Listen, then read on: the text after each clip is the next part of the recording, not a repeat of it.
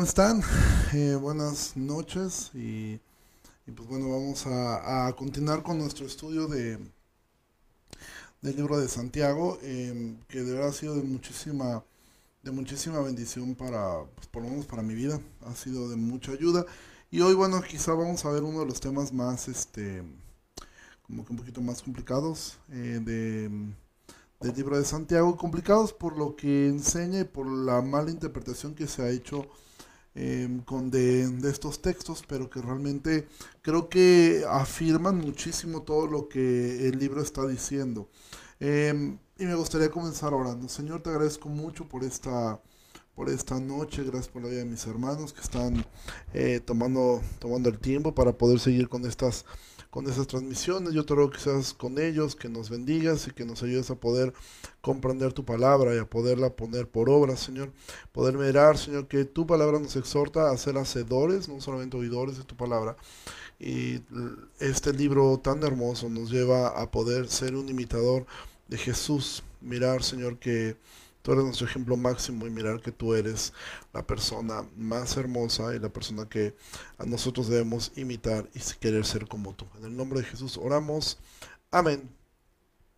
Bueno, es, eh, como les decía, estamos, este, hemos visto todo lo que tiene que ver con el libro, con el libro de Santiago. En el primer capítulo estuvimos estudiando acerca de estas bienaventuranzas que, que Santiago eh, ha, dado, que de alguna manera así comenzó igual que, su hermano, él comienza diciendo bienaventurados los que se en diversas pruebas, bienaventurados los que soportan la tentación y bienaventurados los que son hacedores y no solamente oidores de, la palabra.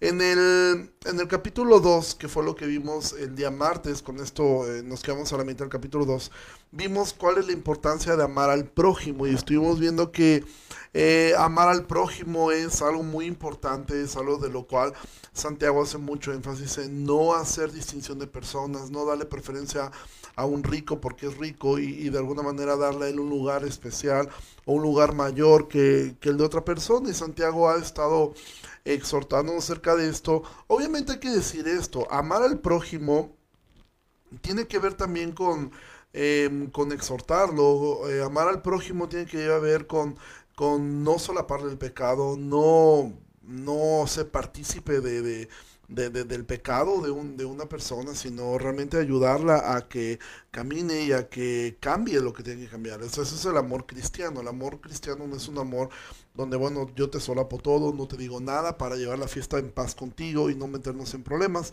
Realmente eso no es amor.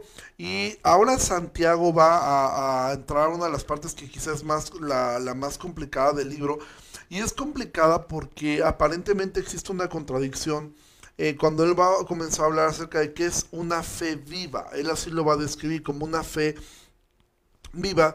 Y esto es el centro de todo. De hecho, este texto del capítulo 2 es el centro de todo el mensaje de, de, la carta. O sea, por eso fue que nosotros titulamos la serie Una fe viva. Y este capítulo en especial, este que vamos a ver hoy, tiene el mismo título, Una fe viva. ¿Por qué? Porque es lo que Santiago está, está llevando a, su, a sus este, lectores a entender que la fe es viva.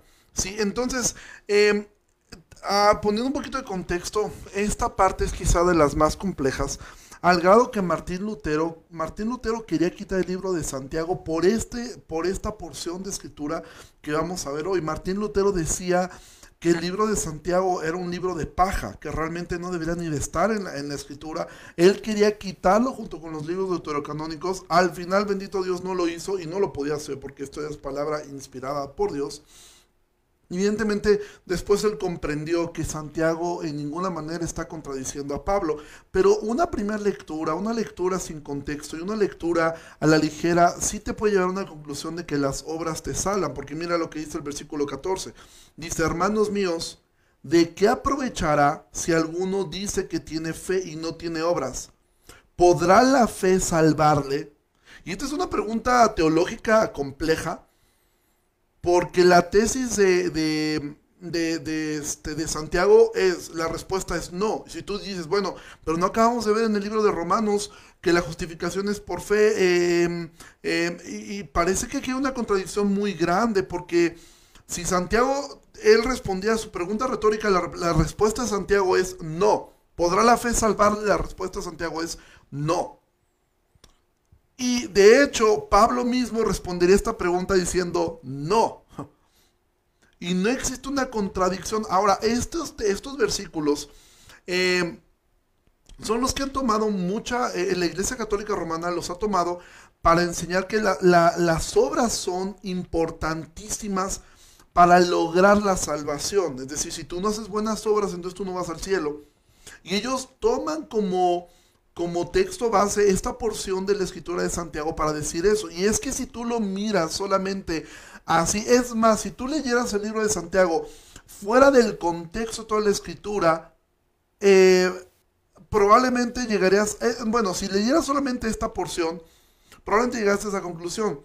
Porque el mismo libro de Santiago no te, te afirma que la salvación no es más que una obra de Dios. Eso lo vamos a ver aquí. Es decir, esa es la importancia de no tomar un texto fuera de su contexto. Si tú tomas un texto, eh, gracias a Dios ya regresaremos pronto a, enfoque, pero si tú tomas un texto fuera de su contexto, tú vas a llegar a conclusiones erradas. Porque ni el contexto de Santiago enseña que la salvación del alma es por obras, y mucho menos el contexto de toda la escritura enseña eso. Sin embargo, eh, hay que ver una primera lectura con cuidado. Mira, hay un libro buenísimo de John Piper que se llama Piense. Ese libro, eh, lo primero que comienza es dándote una, te da clases de ortografía y de gramática y de redacción. A veces todo, todo comienza por una mala lectura, porque fíjate lo que dice Santiago. Hermanos míos, ¿de qué aprovechará si alguno? Santiago está diciendo, si alguno dice que tiene fe, es decir, no está afirmando que la tenga, de hecho está cuestionando que la tiene. Santiago está diciendo, ¿de qué será si alguno dice que tiene fe, ¿sí? Y no tiene obras, ¿podrá la fe salvarle? ¿Sí? Constantemente voy a estar diciendo eh, eh, eh, esta parte. Es muy importante ver un texto dentro de su contexto, ¿sí? Porque Santiago no está afirmando que las obras abonan a tu salvación, ¿sí? Más bien está cuestionando, porque de hecho si tú vas allá a Santiago, el capítulo 1, el versículo 17, Santiago dijo, Toda buena dádiva y todo don perfecto desciende de lo alto, del Padre de las Luces, en el cual no hay mudanza ni sombra de variación. Él de su voluntad nos hizo nacer por la palabra de verdad para que seamos primicias de sus criaturas. Es decir, Santiago está diciendo que la salvación es por Dios, es un acto divino. Él de su voluntad nos hizo nacer por la palabra de verdad. Es decir, no hay obra que tú hagas que te alcance para, para salvarte. Santiago lo ha dicho. Entonces, no se está contradiciendo acá. Él ha afirmado en el capítulo 1, ¿sí? Que Dios de su voluntad nos hizo nacer por la palabra de verdad. No por nuestras obras. Nuestras obras no nos salvan, ¿sí? Pero hay que entender la justificación debemos comprender que la justificación tiene seis aspectos. De hecho, estos seis aspectos, la mayoría de ellos, cinco de estos aspectos los estudiamos en el libro de Romanos. Por ahí yo les sugerí a algunos que si quieren tomar apuntes, lo hagan porque es bastante información y, y espero no enredar. Y de verdad, si hay gente que se va agregando, sobre todo a la mitad de esta conversación, es bueno que lo veas desde el principio porque si no, ya ahora vamos a pensar que somos salvos por obras. La justificación tiene seis aspectos.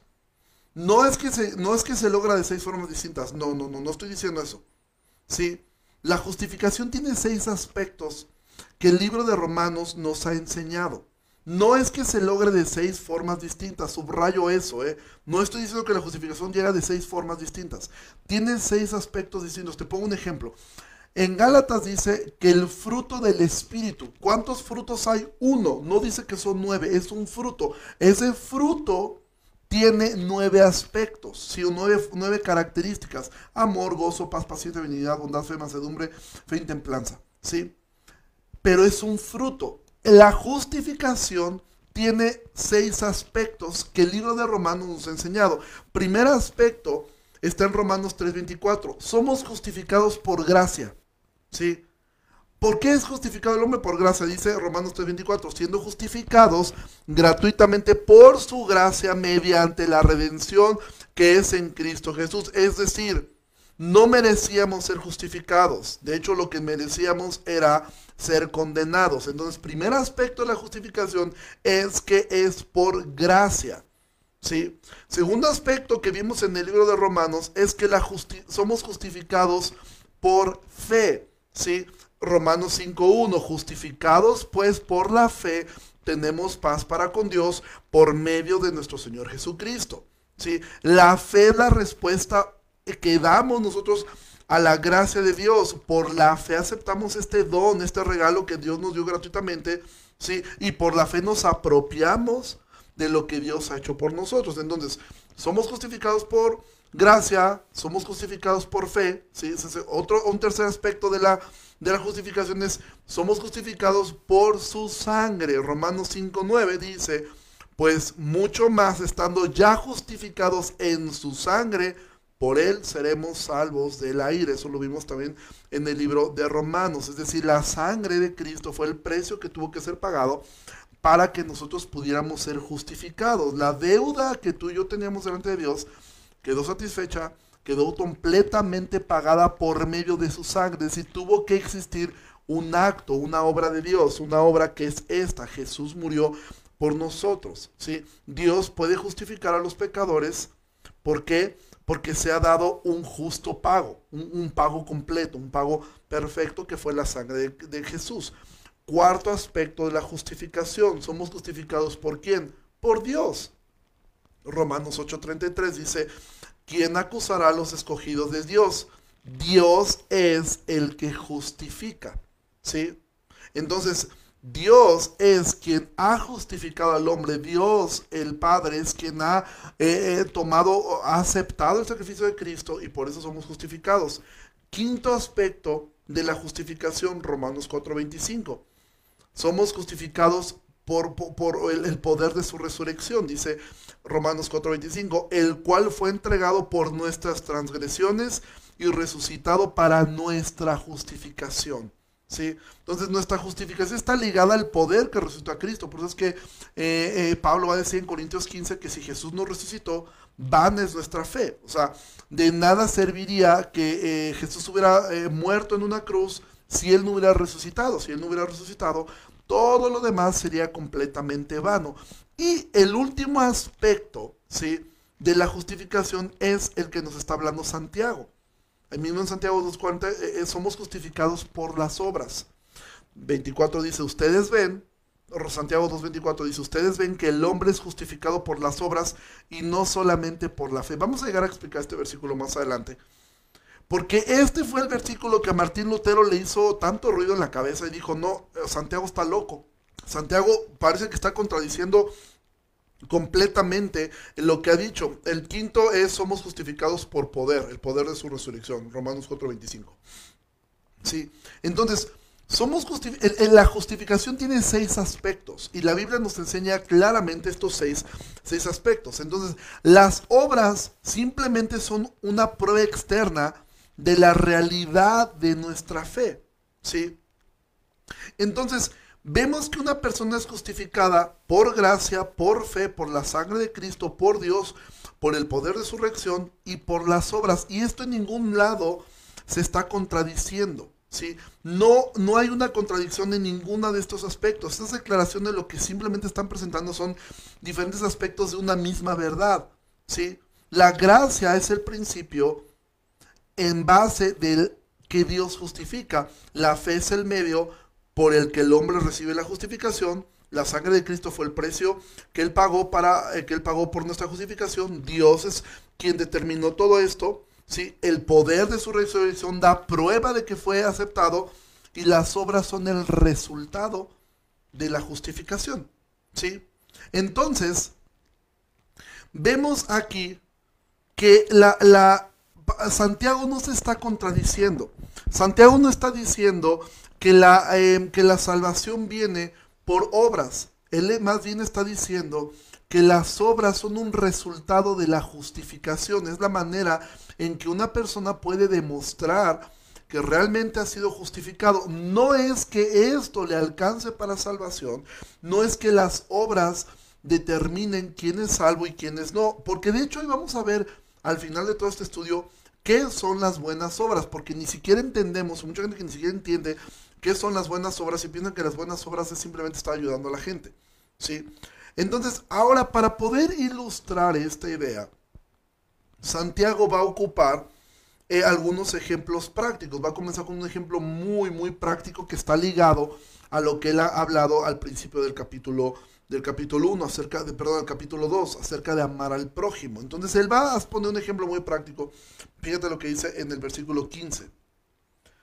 Y si un hermano o hermana, y subraya esas palabras, hermano y hermana, está hablando de creyentes. Si un hermano o una hermana están desnudos y tienen necesidad de mantenimiento de cada día, y alguno de ustedes les dice, vayan, ven en paz, caliéntate y sáciate, pero no les dan las cosas que son necesarias para el cuerpo, ¿de qué aprovecha? Así también la fe, si no tiene obras, es muerta en sí misma. Entonces, de entrada hay que decir que Santiago está ocupando este ejemplo no para poner una carga en nosotros de que entonces siempre deberíamos a darle a todas las personas cuando nos piden. De entrada él está diciendo, si un hermano, es decir, un creyente tuyo, ¿sí? Eh, está pasando por una situación muy difícil y tú simplemente eh, pues le dices a esa persona, ok, tienes hambre, pues come. Fíjate que, imagina esta ilustración. Llega un hermano contigo y te dice, ¿sabes qué? Le estamos pasando muy duro, eh, no tenemos comida en la casa, este, y pues no, no, este, no, no tenemos dinero ah, para, no tenemos para comer. Y tú le dices, ¿sabes qué? Acabo de ver una promoción buenísima en Facebook que están, este, por ejemplo, ahora mismo, este fin de semana, varios miembros de nuestra iglesia van a estar vendiendo comida. Por ahí hago el aviso, el anuncio. Si algunos estarán vendiendo lasaña, otros estarán vendiendo alitas. Eh, y tú imagina que le dices a este hermano, oye, fíjate que este domingo eh, fulano de tal va a estar vendiendo alitas y las hace bien ricas y no están caras. Deberías de comprarle. Y dices, bueno, pues que tengas linda noche, este, ahí nos vemos. Santiago está poniendo un ejemplo de, y está diciendo, ¿de qué sirve eso? O sea, ¿de qué sirve que tú le des ideas a una persona? Que le digas, oye, fíjate que en tal lado hay un ofertón buenísimo, no tiene ropa, fíjate que ahorita está la, gran barata en tal lugar, deberías aprovechar. Pero no le das nada. O sea, Santiago no está, no está diciendo esto para nosotros hacer aquí un mandamiento de que siempre tienes que darle al que no tiene. Obviamente, como vimos, si en tus posibilidades está hacerlo y no lo haces, tú estás cerrando tu corazón y estás mal. Pero Santiago no está poniendo este ejemplo para que nosotros entonces em, todo el tiempo estemos eh, con una carga de decir, que tengo que ayudar a todo el mundo. Mira, Jesús dijo, a los pobres los van a tener siempre. Es bueno, es necesario y es cristiano que ayudemos a los hermanos. Y esto yo no me cansaré de hacer hincapié. La Biblia te ordena a cuidar a tus padres, te ordena cuidar evidentemente a tu cónyuge, te, ordena evidentemente cuidar y proveer para tus hijos. De ahí en fuera tú no tienes ninguna ordenanza respecto a tus tíos, a tus primos, a tus sobrinos, a tus hermanos. Tú debes proveer primeramente a tu cónyuge si estás casado, a tus padres o a tus hijos. Y después de esos, lo que sigue en la lista es la familia de la fe. Y después de eso puede venir todos tus familiares. ¿Sí? Tienes que entender algo. Tenemos familia y tenemos familiares. Tu familia es tu cónyuge, tus padres, tus hijos. Los demás son tus familiares. Entonces, Santiago no está diciendo aquí, em, que una persona se sala por, por hacer buenas obras. Lo que está diciendo es que es triste ser, ser oidor y no hacedor, simplemente dar una buena idea. Entonces Santiago pone este primer ejemplo y dice, ok, si tú le dices a una persona, mira, hay un ofertón buenísimo, deberías ir a comer a tal lado, está riquísimo y no es caro. Pero te está diciendo que no tiene dinero. Y tú dices, pero está buenísimo, te lo recomiendo. Santiago hace esta pregunta, dice, ¿De qué aprovecha? O sea, ¿de qué sirve? De absolutamente nada. Porque no proveyó para lo que necesitaba. Entonces, es un ejemplo que Santiago está usando para hablar de la funcionalidad de las obras. Pero no está diciendo, no está marcando aquí un dogma o un mandamiento. Es un ejemplo en lo que Santiago está enfatizando es que no somos salvados por una fe de palabras, por solamente hablar, ¿sí? somos, eh, eh, sino por, por, esa clase de fe que resulta en una vida de buenas obras, ¿sí?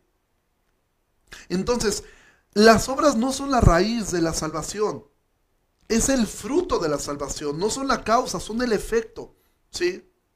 Calvino lo expresó de esta forma, somos salvos por la fe sola, pero no por una fe que queda sola, ¿sí? ¿Sí? Evidentemente, como dije, los padres son parte de tu familia, ¿sí? La Biblia es clara al decir esto, o sea, tu prioridad son tú, si estás casado, es tu cónyuge, tus hijos y tus padres, ¿sí? Eso es, eso es claro en la Biblia. Tú tienes que cuidar de estos tres. Estos son tus familiares. Tu, tu cónyuge, si estás casado, tus hijos y tus padres. De esas tres cosas, sean creyentes o sean incrédulos, tú nunca te vas a poder deslindar de esa responsabilidad. ¿Sí? Tú tendrás que cuidar a tus padres, sean creyentes o no, deberás honrarlos y deberás ayudarlos y proveerles, aun si no tienen eh, eh, que situación igual a tu cónyuge, igual a tus hijos. De ahí en fuera no tienes ninguna responsabilidad bíblicamente arriba de tus hermanos en la fe. ¿sí? digo, esto lo digo respondiendo a, una pregunta, pero eh, vuelvo al punto. Ese no es el punto de Santiago. O sea, el punto de Santiago no es la ayuda. No es el cómo nos ayudamos entre nosotros eh, socialmente o cómo nos probemos. No. Él está hablando acerca de un aspecto de salvación. Entonces, el, el saber mucho de la Biblia, pero cuando llega el momento de vivirlo y no lo haces, Santiago dice, entonces ¿de qué sirvió tanta palabra? ¿De qué sirve el hecho de que tú solamente conozcas mucho, sepas mucho, pero al momento de, ponerlo en práctica, al momento de vivirlo, al momento de amar a tu prójimo, al momento de negarte, al momento de hacer las cosas, al momento aún de confrontar a una persona, al momento aún de amarlo, eh, en el sentido de que, ok, lo amo tanto que lo confronto, lo amo tanto que voy a tener que hacer lo que la Biblia enseña que debo hacer. Entonces, ¿cómo es que nosotros mostramos una fe que no tiene ningún tipo de obra, que no lleva a ningún tipo de cambio. Por eso repito, vimos estos seis aspectos de la justificación. No es que se logran de seis formas distintas, sino que son estos seis aspectos están en una convivencia perfecta los seis. ¿sí? El último como vimos son esto. Entonces, Santiago, eh, saludos Pastor Luis Ángeles, eh, un, gusto poder, poder saludarlo, saludarte amigo. Entonces, el conocimiento sin acción, Santiago va a decir, si tú tienes mucho conocimiento, si solamente para ti es un asunto de que sabes mucho pero no haces nada, eso no te hace mejor que un demonio. Y así lo va a decir eh, Santiago, eh, fíjate que dice el versículo 18. Pero alguno dirá, tú tienes fe, yo tengo obras. Muéstrame tu fe sin tus obras y yo te mostraré mi fe por mis obras. Tú crees que Dios es uno, bien haces. También los demonios creen y tiemblan. Mas quieres saber, hombre vano, que la fe sin obras es muerta. Y entonces va ahora él, a, poner otros ejemplos. Pero entonces Santiago está diciendo, hay gente que dice que tiene fe, pero no tiene obras. Y él dice, bueno, creer en Dios, aquí voy a decir algo que es, de hecho no es una idea mía, es una idea de, que Arce Sproul decía mucho. Creer en Dios no ha salvado absolutamente a nadie creerle a Dios es lo que da evidencia de una fe salvífica. Si tú crees en Dios, qué bueno, también los católicos, los mormones, los y un montón de evangélicos y protestantes y reformados creen en Dios, pero no le creen. Sí, o sea, creen, pues sí, dicen, pues alguien debe haber creado. Es más, hay teístas que creen en Dios, no necesariamente en el Dios de la Biblia. Entonces, creer en Dios no te hace distinto un demonio. Un demonio cree. Y es más, Santiago dice, no solamente creen, tiemblan. O sea, ellos creen en Dios porque ellos han, visto eh, eh, eh, la obra de Dios, ellos han visto a Dios, a Jesús, han visto esto. Y dice, pues ellos creen también. Y es más, tiemblan. A diferencia tuya, Santiago dice, ellos tiemblan porque saben lo que les espera. Entonces, creer en Dios y creerle a Dios son dos cosas muy distintas. Creer en Dios, hasta un demonio lo hace, creerle a Dios significa que vas a hacer lo que Dios dice. Voy a poner un ejemplo eh, que siempre he usado como ilustración. Imagina por un instante que tú vas con un oncólogo, un médico que se dedica a, todo lo que tiene que ver con el cáncer. Tú vas con el oncólogo porque crees que es oncólogo, O sea, porque tú ves que tiene un título, tiene un consultorio, un, hospital que lo respalda. Y tú, tú vas con él porque crees que es un oncólogo. O sea, no, nadie duda de que es oncólogo. Y él te da tu diagnóstico y te dice, usted tiene este problema y tiene que tomar quimioterapia y tiene que hacer esto y esto. Y tú no lo haces. ¿Eso te sirve de algo? O sea, creer que es un oncólogo te, te va a curar. No. Creerle al diagnóstico sí te va a ayudar. Tú puedes creer que es un oncólogo, es más, puedes creer que es el mejor oncólogo del mundo. Pero si no haces lo que él te dijo, si no aceptas el diagnóstico y entonces te sometes a lo que él te está diciendo, tú crees al oncólogo, tú crees en el oncólogo, pero no le crees lo que te está diciendo. ¿Por qué? Porque si no lo haces, lo único que demuestra es que tú en tu, en tu corazón dices, yo creo que no estoy tan mal como él dijo. Yo creo que él está exagerando. Yo creo que no estoy tan enfermo como él dice. Él dice que tengo cáncer, pero yo no me siento tan mal. ¿Sí? Yo, yo creo que esto hace un dolor de cabeza y se me va a pasar con el tiempo. Entonces, tú crees que es oncólogo, pero no le crees al diagnóstico. Entonces Santiago está diciendo, ok, tú crees en Dios, ok, un demonio también lo hace, es más tiembla. Y dice, ¿quieres saber, hombre? ¿Sí? Entonces Santiago no está, no está haciendo aquí un llamado a la filantropía. O sea, el libro de Santiago, en estos capítulos, no está haciendo un llamado a ser, que es un filántropo, una persona que se dedica a ayudar a, las demás personas, ¿sí? No es un llamado a la filantropía, a la filantropía como medio para demostrar nuestra fe, ¿sí? De hecho, vamos a ver más adelante que las obras, las buenas obras que Santiago se refiere, mm, distan mucho de, de, a veces lo que nosotros creemos que son, que son buenas, buenas obras, ¿sí? Las buenas obras no se reducen solamente a ayudar a otros, eso lo hace un filántropo, de hecho lo hace mejor que nosotros. Las buenas obras son un cambio de vida interno que me lleva a ayudar a otros en las necesidades que tienen, comenzando por su necesidad de conocer a Dios, comenzando por su necesidad de crecer en santidad, ¿sí? Entonces, Santiago aquí está diciendo, ok, hermanos, si tú crees en Dios, bien haces, pero si esa, esa, fe no te lleva a buenas obras, esa fe es muerta, esa fe es inexistente. Sí, esa fe no es una fe salvífica. Y va a poner ahora dos ejemplos. Va a poner el ejemplo de Abraham y va a poner el ejemplo de Rab. Su primer ejemplo es el versículo 21. Dice, ¿No fue justificado por las obras Abraham, nuestro padre, cuando ofreció a su hijo Isaac sobre el altar? ¿No ves que la fe actuó juntamente con sus obras? Subraya esa palabra juntamente. Y que la fe se perfeccionó por las obras y se cumplió la escritura que dice, Abraham creyó a Dios y le fue contado por justicia y fue llamado amigo de Dios. Y es aquí donde muchas personas, entre ellos Martín Lutero, decían, esto contradice totalmente lo que Pablo enseñaba, pero no es así. De hecho, esto refuerza todo lo que Pablo ha enseñado en, en, Romanos.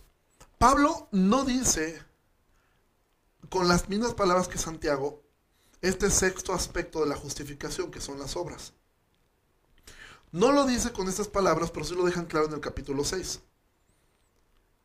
en el capítulo 6 de Romanos, eh, eh, Pablo hace un hincapié en que si tú dices que eres creyente y tú sigues pecando, o sea, realmente no hay, no, eso, eso, no es una fe verdadera. ¿Sí?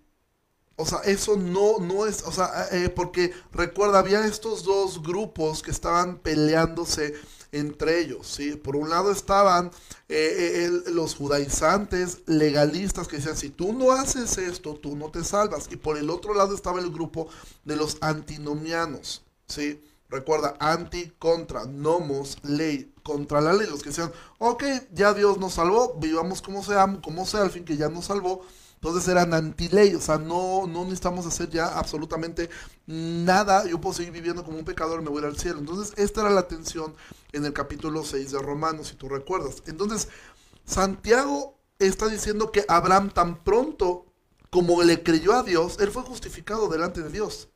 ¿Sí? En cuanto Abraham le creyó a Dios, él fue justificado delante de Dios. Es decir, Dios vio el corazón de Abraham él le, creyó, salió de Ur de los Caldeos, ¿sí? En ese momento él fue justificado delante de Dios. Pero siete capítulos después, Dios va a poner a prueba la fe de Abraham. ¿Cómo pone a prueba la fe de Abraham? Le pide a su hijo.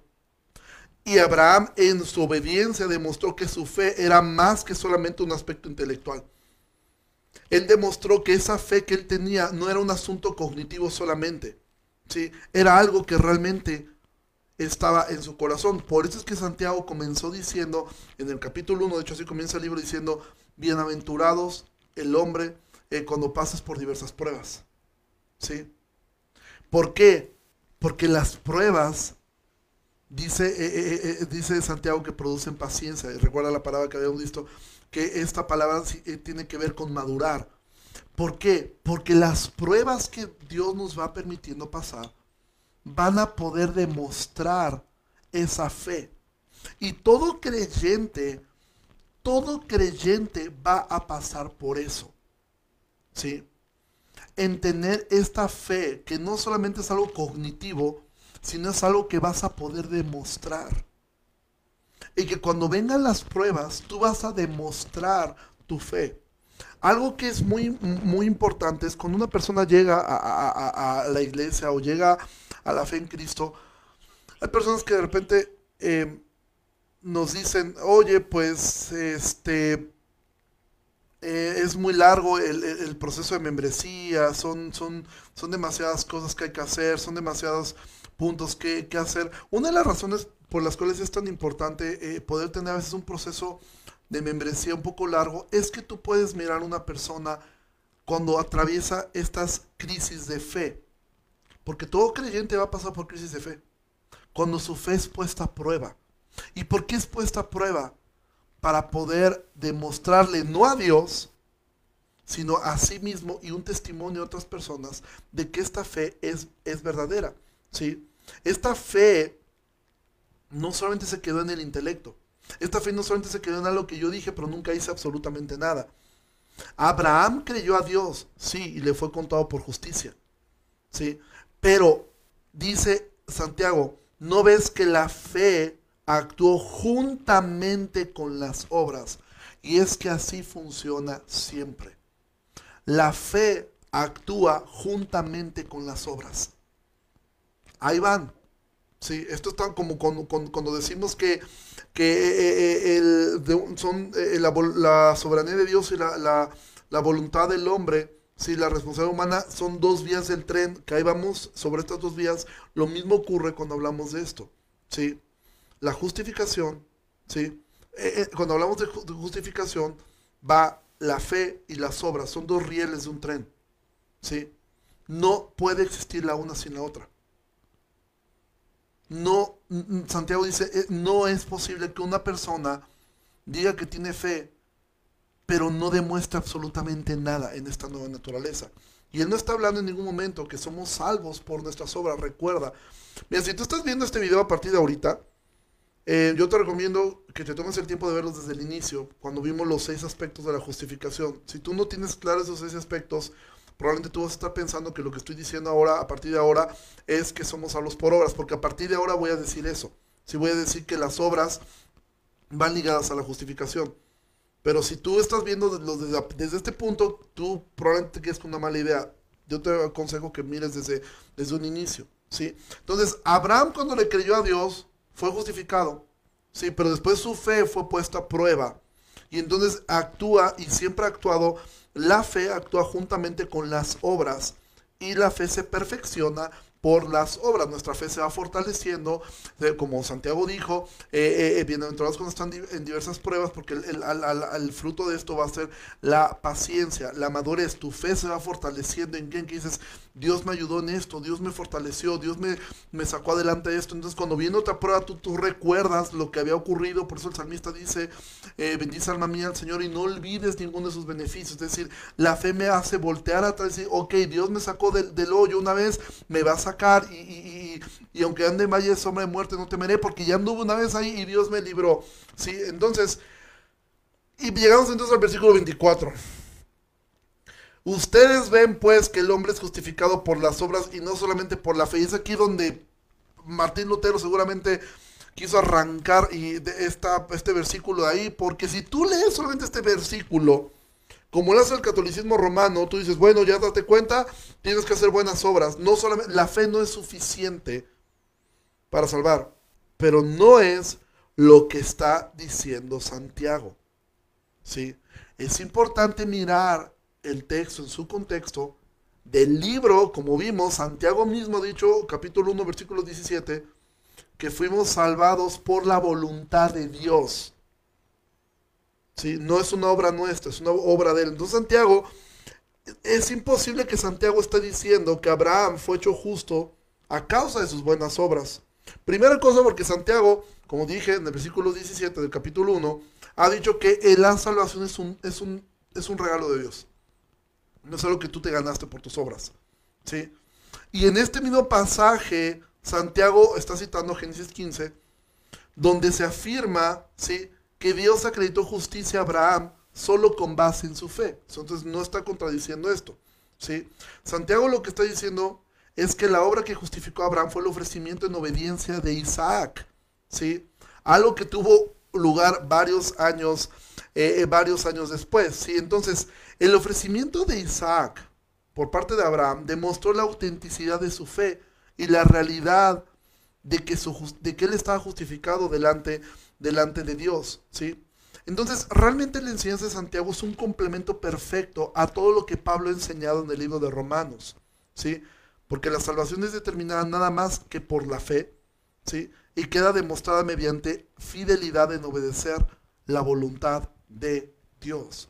Una persona que dice que tiene fe, pero no hace la voluntad de Dios, no se esfuerza por hacerlo, él no tiene una fe verdadera. Él lo que tiene es un conocimiento de Dios y un conocimiento limitado, meramente un conocimiento intelectual. Porque las obras son lo que hacen que tu fe pueda ser vista por otras personas. De hecho, Santiago va a poner otro ejemplo aparte de Abraham. Versículo 25. Asimismo también Raab, la ramera, no fue justificada por obras cuando recibió a los mensajeros y los envió por otro camino. ¿Sí? Ahora, tú recordarás la historia de, de, de, Raab. Raab, ¿qué era? Raab era una prostituta. ¿Sí? Y Raab, ¿cómo podemos saber que Raab fue, em, fue justificada? Bueno, primer cosa, ella creyó que el Dios de, estos hombres era el Dios verdadero. Ella entendió, aunque ella, vivía eh, en una ciudad murallada, ella creyó, Dios les ha dado esta, este pueblo, Dios les ha dado esta ciudad a ellos. Jericó, Dios se la ha entregado a ellos. Ella creyó eso, no sabemos cómo, pero ¿cómo demostró que había creído en esto? Bueno, tomó un riesgo y tú recordarás la historia, esconde a, los espías, ¿sí? Y entonces eh, eh, eh, tú conoces la historia, ¿sí? ¿Qué, ocurre después? Ella esconde esto y cuando llegan a preguntar, ella dice, no, aquí no hay nadie, los manda por otro, por otro camino. Entonces, Raab no fue, no fue salvada porque le dio refugio a los espías, no fue salvada porque hizo un buen acto, ¿sí? Pero ese acto de hospitalidad que ella tuvo demostró que ella sí creía con todo su corazón que el Dios de los israelitas era el Dios verdadero. Entonces, no fue salvado por, ella no fue salvada por hacer algo bueno, sino que este acto bueno demostró la fe que ella tenía en Dios. Entonces, Santiago no está diciendo que el hombre se salva por hacer buenas obras. Lo que está diciendo es que las buenas obras dan evidencia de tu fe. Y la ausencia de buenas obras dan evidencia de la ausencia de tu fe. Así tú seas el teólogo más destacado del planeta.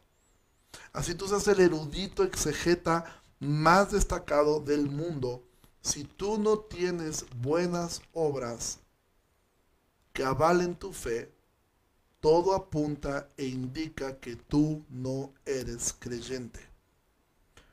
No te salvaron las buenas obras, no te salvan las buenas obras, pero no existe un cristiano que no dé buenas, que no haga buenas obras. De la misma manera, como no existe ningún árbol de limón que no dé limones. Si no da limones es porque está enfermo.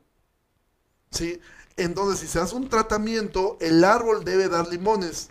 Y si no los da nunca, es que estuvo enfermo. Y entonces, ¿qué hay que hacer? Jesús dijo, córtenlo. ¿Sí? Porque tiene que dar limones. Y si nunca los da, es o porque nunca, eh, eh, nunca se le hizo un tratamiento, o porque sencillamente nunca lo fue. Y aquí estamos hablando de una persona, un creyente que no da frutos, que sencillamente nunca fue creyente. Nunca lo fue.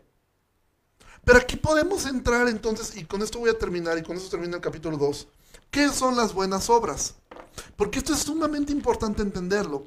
Porque por otro lado Isaías nos dice que nuestras buenas obras son como trapos de inmundicia. Ahora, dice, sí, bueno, entonces, ¿cómo une estas dos ideas? Isaías dice, sus buenas obras son como trapos de inmundicia. Y yo digo esto y lo recalco. Tus buenas obras, mis buenas obras, son eh, como trapos de inmundicia, son, son asquerosas delante de Dios. Y dices, bueno, ¿no está diciendo Santiago que hay que hacer buenas obras? Sí. ¿Cuáles? Las que, las que dice el libro de Efesios. Fuimos creados para buenas obras, las cuales Dios preparó de antemano para que anduviéramos en ellas. Tus buenas obras y mis buenas obras son como trapos de inmundicia. Pero las buenas obras que Dios ha determinado que hagamos, esas son aceptas delante de Él. ¿Sí? Entonces, las buenas obras, amado, no es hacer labor social. No es este marxismo cultural que se quiere mezclar en la iglesia diciendo que ahora nosotros tenemos que sumarnos a las causas sociales que el mundo nos impone. Entonces en un día el mundo, ahora en un momento el mundo le da por cuidar a, ciertos grupos raciales, entonces todo el mundo nos sumamos, ponemos fotos negras y, ocupamos hashtags de moda y entonces ahora todos estamos ahí porque eso es lo que hay que hacer.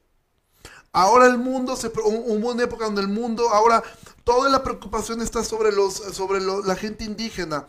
Ok, todos nos agregamos a eso y ahora todos vamos a, vamos a ayudar a nuestros hermanos indígenas. No está hablando de labor social. No está hablando de un marxismo cultural, no está hablando de, un socialismo cristiano, no está, esas no son las buenas obras ah, de las cuales Santiago está hablando, de, los, de las cuales la Biblia está hablando. Van muchísimo más allá. Mira, si esas fueran las buenas obras, amado, pues entonces es como que muy sencillo, ¿no? Es más, estaré limitado a tener dinero también. O a tener tiempo, porque para poder, para poder salirte a marchar horas, pues tú tendrás que tener el tiempo para hacerlo. O tendrás que tener el dinero para poder hacer estas cosas. Entonces, Santiago no es, no, es un libro socialista, ni es un libro marxista, ni es un libro eh, eh, que te está diciendo, mira, fíjate lo que la cultura dice, si hay que proteger ahorita a a, cierto grupo racial los protegemos. Ahora hay que proteger a, esta minoría. Ahora hay que hacer esto. Ahora hay que cuidar a las focas. Ahora hay que cuidar a, a tal cosa. Viviríamos en marchas. La iglesia no está llamada a hacer filantropía ni a hacer eh, eh, em, eh, labor social. La iglesia está llamada a proclamar la verdad del Evangelio, a cuidar en lo que somos. Somos columna y baluarte de la verdad. Entonces las buenas obras, aunque evidentemente sí están partes, ¿sí? Eh, aunque sí son parte de, de, evidentemente algo que nosotros hacemos a los hermanos primeramente y a tu familia primeramente, porque si tú no provees para tu casa, ¿sí? Si tú no provees para tu casa, para los tuyos, dice la Biblia que niegas la fe y eres peor que un incrédulo, ¿sí? Entonces, las buenas obras son las que Dios ha preparado para que andes sobre ella. Dios ya hizo el curso y Dios te irá guiando. Dios ha dicho cómo, a quién y cuándo. Y nosotros simplemente nos unimos a eso. ¿sí? Dice Santiago 2.26. Porque como el cuerpo sin espíritu está muerto, así también la fe sin obras está muerta. Muchas personas emplean este pasaje para enseñar que la salvación es en parte de las buenas obras, ¿sí? Y para ellos, pues dar buena, para las buenas obras es pues, ayudar a la caridad, ayudar a otra persona a pagar sus deudas, ir a la iglesia, hacer esto. Estas son como que las buenas obras o esta labor social.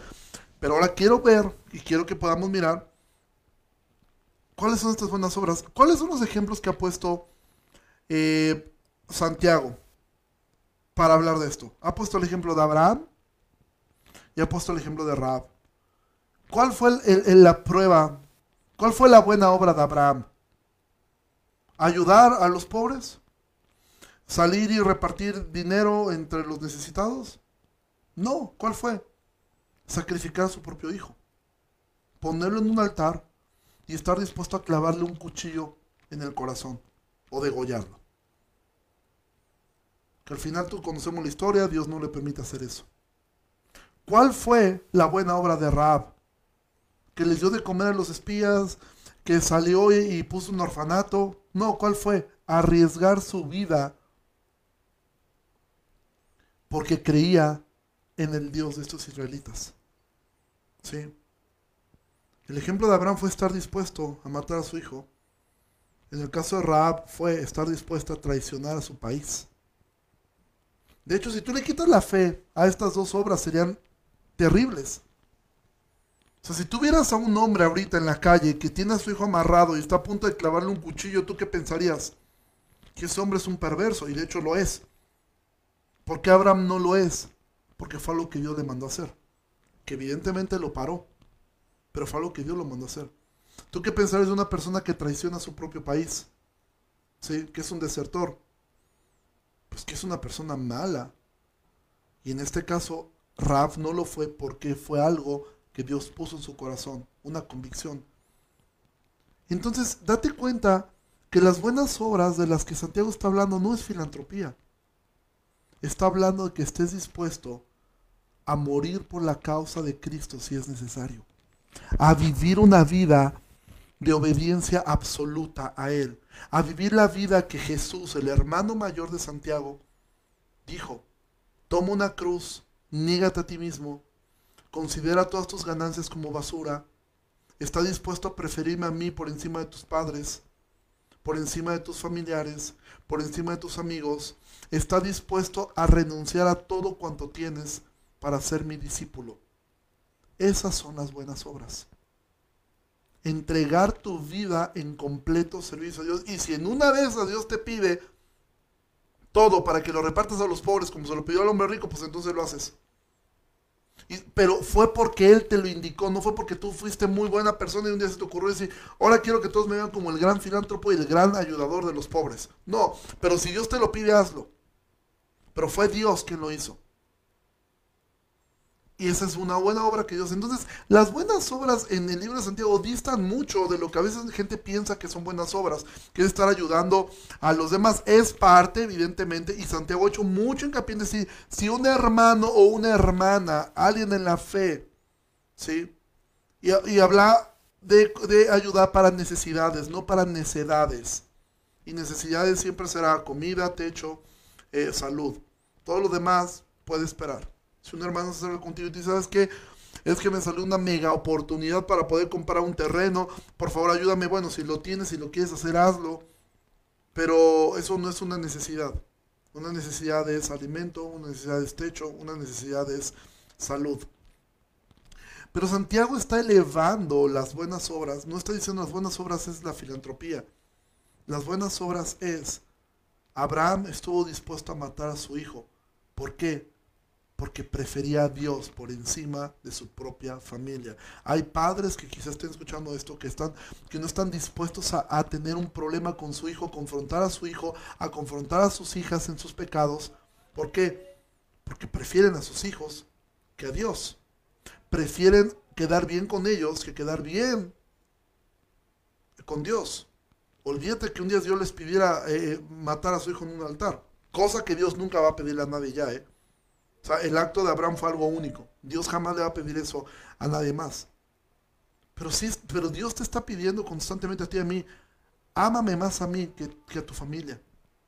¿Sí? Y el ejemplo de Raab no fue, Raab salió y ayudó a, a, a medio mundo. Raab estuvo dispuesta a perder su vida y a traicionar a su nación completa porque ella entendió, Dios, el Dios de estos hombres, es más valioso, es más hermoso que mi propia nación. Entonces las buenas obras van más allá de ayudar a los demás. Las buenas obras es entregar tu vida en completa rendición a Cristo. Todo lo que eres, todo lo que tienes, todo lo que tú haces le pertenece a Dios. Las buenas obras es tu vida entera.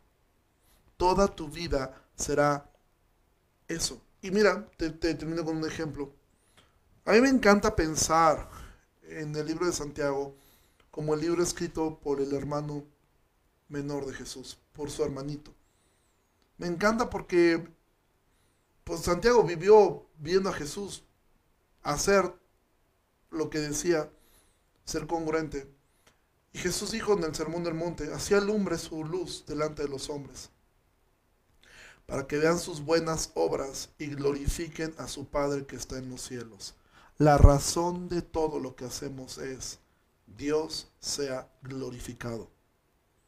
Si Dios es glorificado en algo que te mandó a hacer, hazlo. Hazlo. Si tú tienes una carga en tu corazón dices que yo tengo, yo conozco hombres, este, yo serví eh, durante seis meses en un, en un centro de rehabilitación para drogadictos en otro país y estuve sirviendo con ellos. Es una muy buena obra la que ellos hacen, pero la labor de ellos no es rehabilitarlos de, del pues, problema de adicción, sino rehabilitarlos su problema del alma. Y eso es lo que yo amaba tanto de ese lugar. Aunque sí, evidentemente había un trabajo en la parte de ayudarlos a salir de las adicciones, lo cual no era con terapia, era con pura palabra de Dios. ¿Sí? La finalidad de, eso, de ese lugar era que ellos fueran salvados en su alma, y, el, y bueno, el resultado era evidentemente que esta gente dejaba las drogas también. No todos, pero la gran mayoría. Entonces, lo que Dios te mande a hacer, hazlo. Pero porque sea porque Dios lo puso. Que sea porque tú entiendes que eso es lo que tienes que hacer. No estamos hablando de filantropía, ni de, ni de labor social, ni de un marxismo cultural. Las buenas obras es tu vida puesta y dispuesta bajo el señorío de Cristo.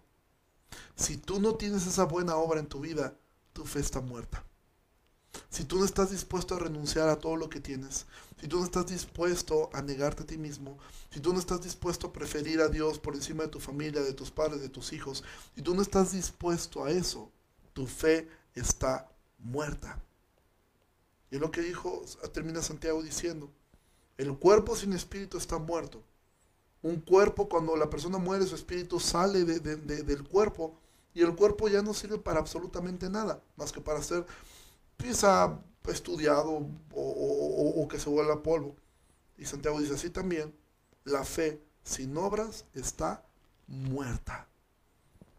El mero conocimiento sin acciones no sirve de nada. Por Santiago mismo dirá, sean hacedores y no solamente oidores. Y más adelante Santiago va a decir, no se hagan muchos de ustedes maestros, porque un maestro sabe mucho, pero si no lo vive, Santiago dice, van a acarrear más condenación solamente.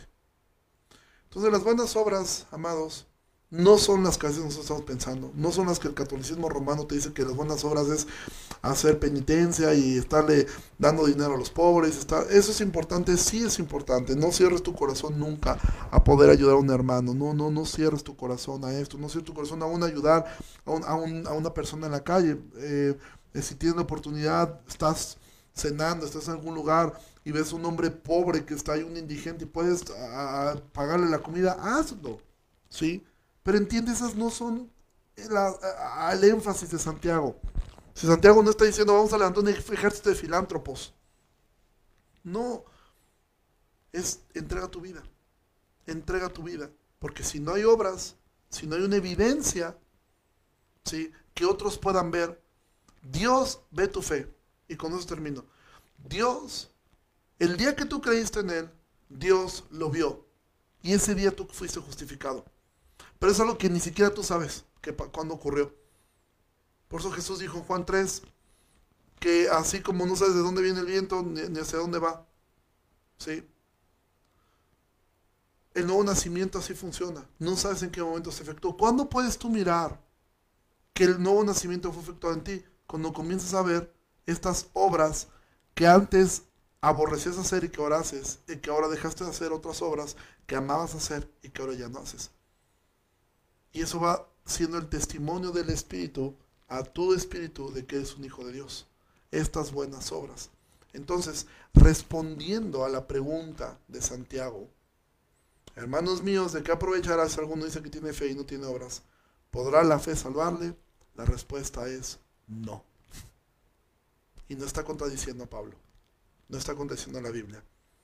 Ese tipo de fe que no tiene obras no ha salvado a nadie. ¿Sí? Porque por gracia somos salvos por medio de la fe. Pero la fe viene por oír la palabra de Dios. Oír la palabra de Dios significa poner atención a lo que se hace y hacerlo, cambiar por medio del poder del Espíritu Santo. Entonces no hay ninguna contradicción en esto. Si tú has comenzado a verlo desde ahora, yo te, animo, mira esto desde el principio para poderlo comprender y ver estos seis aspectos de la justificación que la Biblia enseña. Entonces, yo espero que haya podido ser claro. Es un tema un poquito complejo.